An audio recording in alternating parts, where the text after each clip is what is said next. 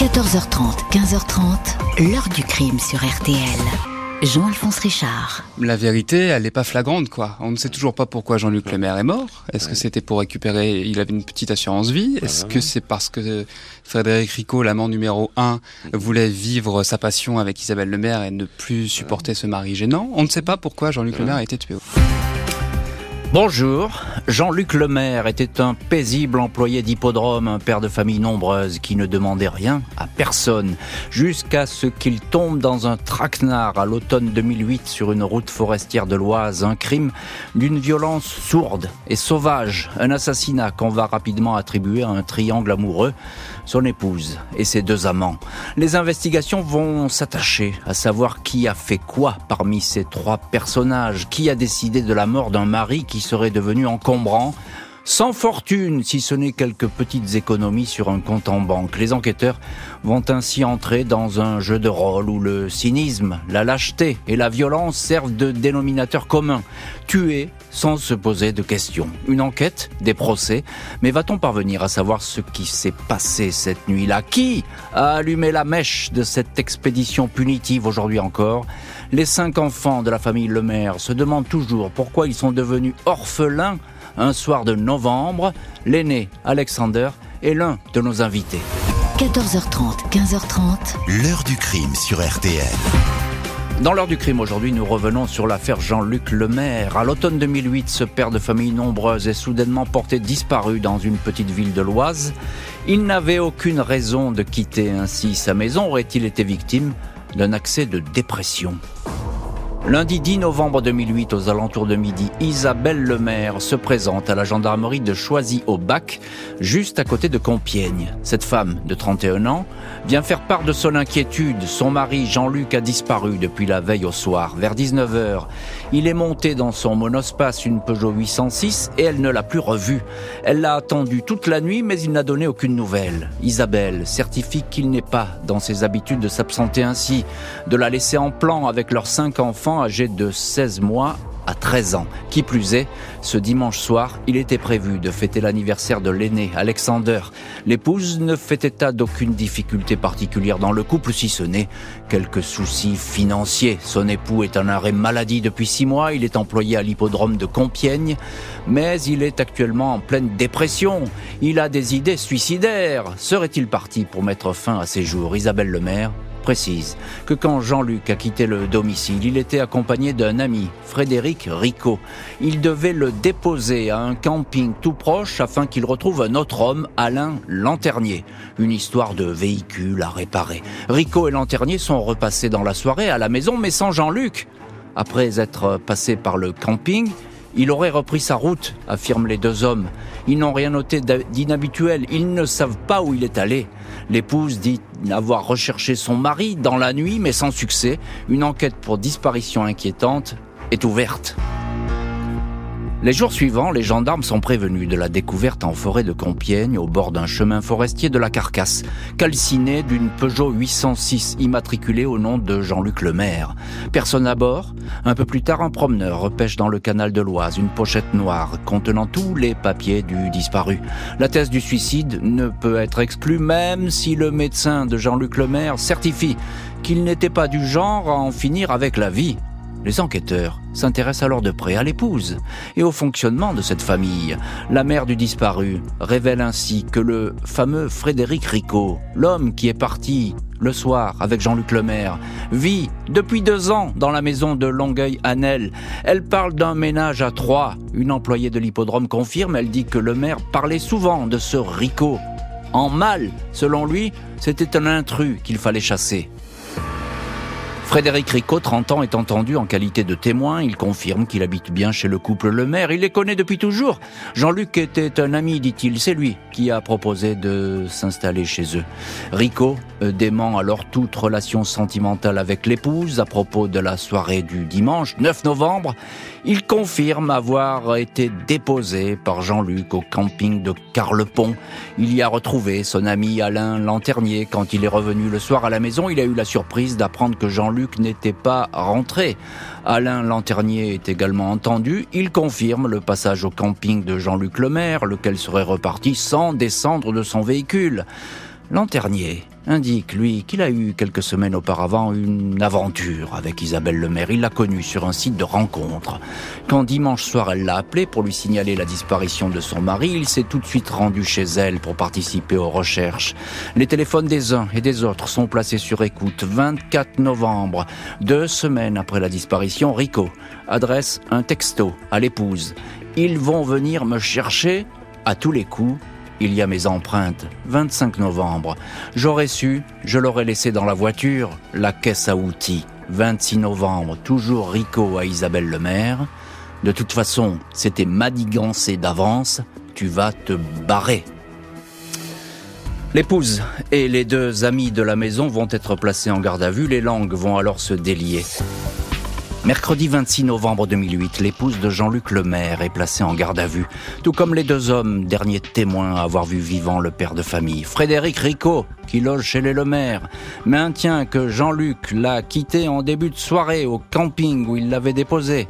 Il est confronté à la vidéosurveillance du camping. Aucune image de la scène décrite n'a été enregistrée. Du coup, Rico se ravise.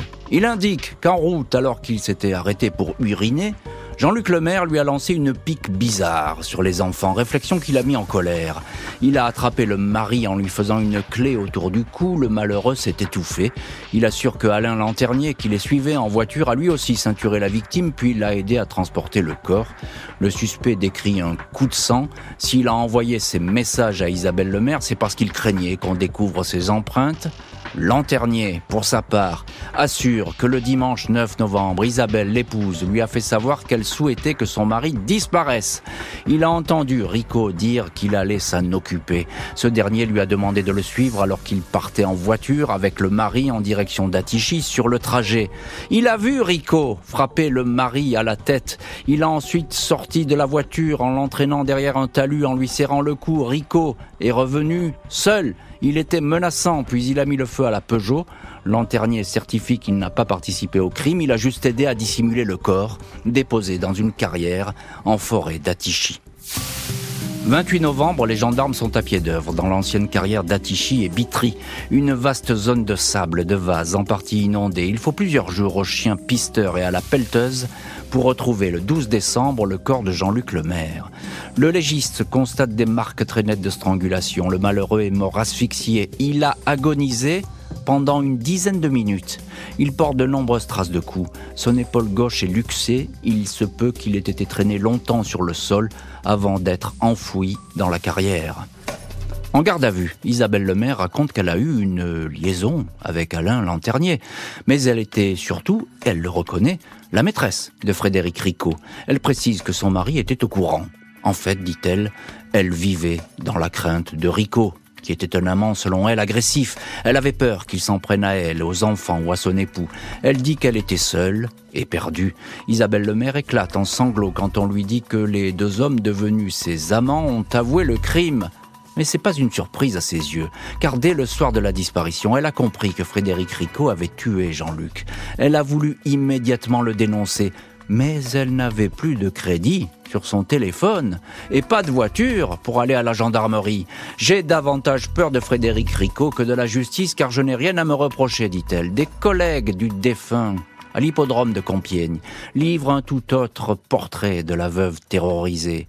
Son mari en parlait comme une femme très dépensière qui avait installé un homme chez eux. Il ne pouvait pas chasser Rico, il en était empêché par son épouse, témoignent le frère et la mère de la victime. Isabelle Lemaire est mise en examen pour complicité d'assassinat. Les deux hommes pour assassinat, le trio que l'on dit diabolique, est écroué.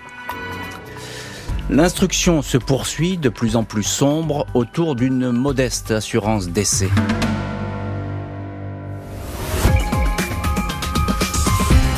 Je reconnais avoir dit plusieurs versions. C'était sous l'emprise de la peur, de la menace de M. Rico. C'est une souffrance terrible pour moi d'avoir perdu mon mari, ainsi que pour mes enfants. Et je vis très mal la détention. Et surtout d'être appliqué à une complicité de meurtre que je ne suis pas. Pour moi, ça reste très difficile. Dans les semaines et les mois qui suivent les mises en examen, le juge d'instruction s'applique à réentendre les trois suspects. Isabelle Lemaire confirme qu'elle était en quelque sorte tombée sous la coupe de Frédéric Ricot. Il était son amant, il insistait pour qu'elle divorce. Quitte-le, sinon ça finira mal, lui a-t-il répété. Elle dément avoir dit on va le flinguer en parlant du mari. C'est Rico qui aurait tenu ces propos. L'épouse explique que son amant lui a raconté dans le détail la mort de Jean-Luc. Il aurait été encore vivant au moment où il a été jeté dans sa tombe de sable. Il aurait même demandé aux deux hommes Pourquoi vous me faites ça? Alain Lanternier continue à dire qu'il n'a tenu qu'un rôle subalterne dans ce drame. Le soir de l'assassinat, il a même demandé à Rico, qui avait empoigné Jean-Luc Lemaire, de le lâcher, lequel Rico lui aurait répondu qu'il allait finir à côté de lui, dans le trou. Au fil des confrontations, chacun va s'employer à charger l'autre. Isabelle Lemaire indique que les aveux qu'elle a fait par écrit au juge sont faux. Elle n'a jamais demandé à Rico de tuer son mari, mais au contraire, elle l'a supplié de ne pas lui faire du mal. Dans ce flot de déclarations contradictoires, le mobile reste flou. Le juge s'interroge sur l'intérêt porté à une assurance vie souscrite par Jean-Luc Lemaire, 15 000 euros, qui devait revenir au conjoint survivant. Les enquêteurs affirment que Rico connaissait l'existence de cette assurance quelques jours avant l'assassinat. Avec Isabelle Lemaire, il s'était rendu chez un concessionnaire automobile. L'amant et l'épouse avaient signé un bon de commande pour une voiture sportive bien au-dessus de leurs moyens ni l'un ni l'autre ne travaillaient, les seuls revenus de la maison étaient ceux du mari. Les intéressés ni avoir voulu empocher l'argent de l'assurance vie. Les trois suspects vont bientôt comparaître aux assises, mais quelle vérité vont-ils présenter? 18 juin 2012, Isabelle Lemaire, 35 ans, cheveux blonds et tête baissée, et Frédéric Ricot, 33 ans, trapu, regard sombre, font leur entrée menottée dans la salle de la cour d'assises de l'Oise à Beauvais.